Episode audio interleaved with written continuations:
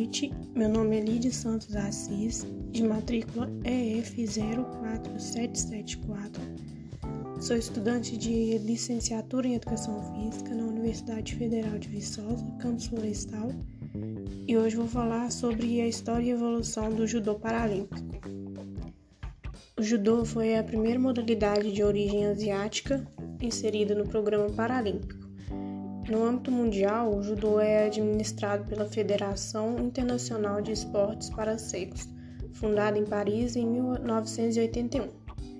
Esse esporte é praticado por atletas que possuem alguma deficiência visual e com isso eles utilizam bastante das percepções sinestésicas, táteis e auditivas para chegar ao objetivo de mobilizar o adversário no solo.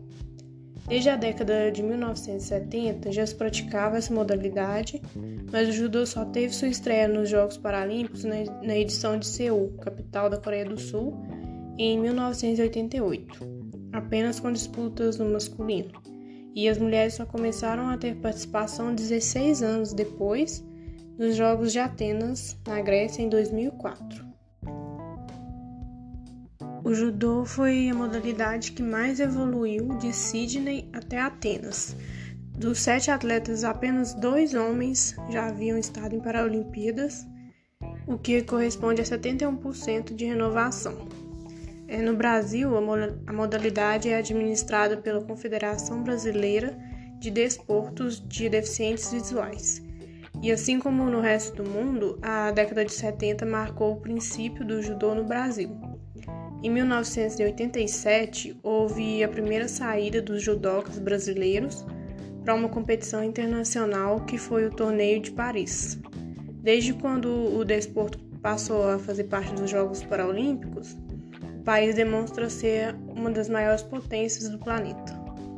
O Brasil foi o quinto colocado entre os 26 países participantes, ficando atrás da Alemanha, que ficou em primeiro com nove atletas, a China, que ficou em segundo com 10 atletas, França em terceiro com 9 atletas e Espanha em quarto com 9 atletas. É, em Pequim, 2008, o Brasil obteve a terceira colocação no quadro geral de medalhas de judô, levando 8 atletas, sendo 5 mulheres. Em segundo lugar esteve a Rússia, que levou 11 atletas, sendo 6 da categoria feminina, e por fim a China, país sede que obteve a primeira colocação no quadro de medalhas do judô, e sua equipe contava com oito atletas, sendo três homens e cinco mulheres. É, as regras do judô paralímpico são muito semelhantes ao judô tradicional. Eles têm o mesmo sistema de pontos e vestimenta com duração de 5 minutos para homens e 4 minutos para mulheres. Existem algumas diferenças, como por exemplo, os atletas começam a disputa já em contato com o kimono do oponente. É, quando eles perdem contato total com o outro, um com o outro, o árbitro interrompe a disputa. É, os atletas não são punidos por saírem fora da zona de combate e esses atletas que são totalmente cegos são identificados com uma faixa de 7 centímetros vermelha nas mangas do kimono. Como no judô tradicional, os judocas são divididos em categorias de acordo com o peso corporal. É, a particularidade do judô paralímpico é que eles são ainda subdivididos de acordo com o grau de visão. É, as classificações são denominadas como B1, onde os atletas são cegos totais ou com percepção de luz, mas eles não conseguem reconhecer o formato de uma mão a qualquer distância. B2, que o atleta consegue ver vultos e distinguir o formato de uma mão, e B3, que são capazes de definir imagens. Para competir no judô paralímpico, o atleta precisa ter vínculo com uma entidade que ofereça a prática da modalidade. E atualmente, 134 entidades filiadas à Confederação Brasileira de Desportos de Deficientes Visuais contemplam o judô em todo o território nacional. É, as primeiras medalhas do judô paralímpico brasileiro vieram justamente na estreia da modalidade nos Jogos de Seul em 1988. É, o judô perde apenas para o atletismo e a natação entre as modalidades que mais renderam medalhas ao Brasil em Jogos Paralímpicos. Cinco judocas representaram o Brasil na Coreia do Sul e voltaram de lá com três bronzes, conquistados por Jaime de Oliveira, Júlio Silva e Leonel Cunha. No feminino, as primeiras medalhas brasileiras vieram também no ano em que a categoria foi integrada ao programa paralímpico, em Atenas 2004. É, Carla Cardoso e Daniele Silva conquistaram uma prata e um bronze. Na edição de Jogos Olímpicos em Londres 2012, o Brasil conquistou três bronzes, com Daniele Milan, Michele Ferreira e Antônio Tenório, além da prata de Lúcia da Silva. O primeiro ouro veio em Atlanta, 1996, com Antônio Tenório da Silva, que também conquistou outros três ouros em Sydney 2000, Atenas 2004 e Pequim 2008. No total, o judô possui 22 medalhas paralímpicas, sendo 4 ouros, 9 pratas e 9 bronzes.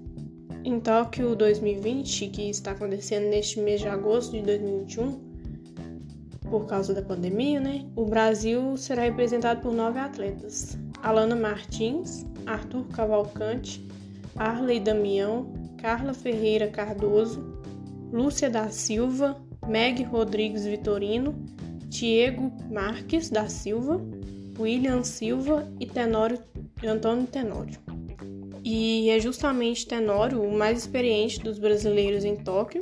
Ele tem 50 anos e ele ocupa o papel de destaque na equipe. O paulista que luta na categoria até 100 quilos é dono dos quatro ouros que o Brasil tem na modalidade, como eu disse anteriormente. Mas a equipe não vive apenas de experiência, né? Uma das atletas mais jovens da delegação também é vista como uma possível medalhista em Tóquio é, Alana Maldonado chega ao Japão como líder da categoria até 70 quilos. Aos 26 anos, a paulista foi responsável por conquistar a primeira medalha dourada do Brasil na história em campeonatos mundiais do judô. E isso aconteceu na edição de 2018 da competição em Lisboa, Portugal. Ela já disputou também uma edição dos Jogos Paralímpicos em 2016, que foi no Rio de Janeiro, e garantiu uma prata, mas agora ela tem como objetivo conquistar o ouro, né? No estado de Minas Gerais, por meio da parceria firmada em 2018 entre a UFMG e o Comitê Paralímpico Brasileiro, o Centro de Treinamento Esportivo, CTE, passou a ser reconhecido como o Centro de Referência Paralímpico Nacional. Além de oferecer sua infraestrutura de treinamento para atletas, o espaço passou a atuar na formação de recursos humanos e desenvolvimento de pesquisas. É, o CTE da UFMG realizou em 2019 seletivas de novos atletas para as modalidades de judô, taekwondo, judô paralímpico e para taekwondo. É, os aprovados foram conduzidos para as equipes de alto treinamento que competem em torneios nacionais e internacionais. Bom, e esse foi o meu podcast. Espero que tenham compreendido um pouco sobre a história do judô paralímpico e muito obrigada.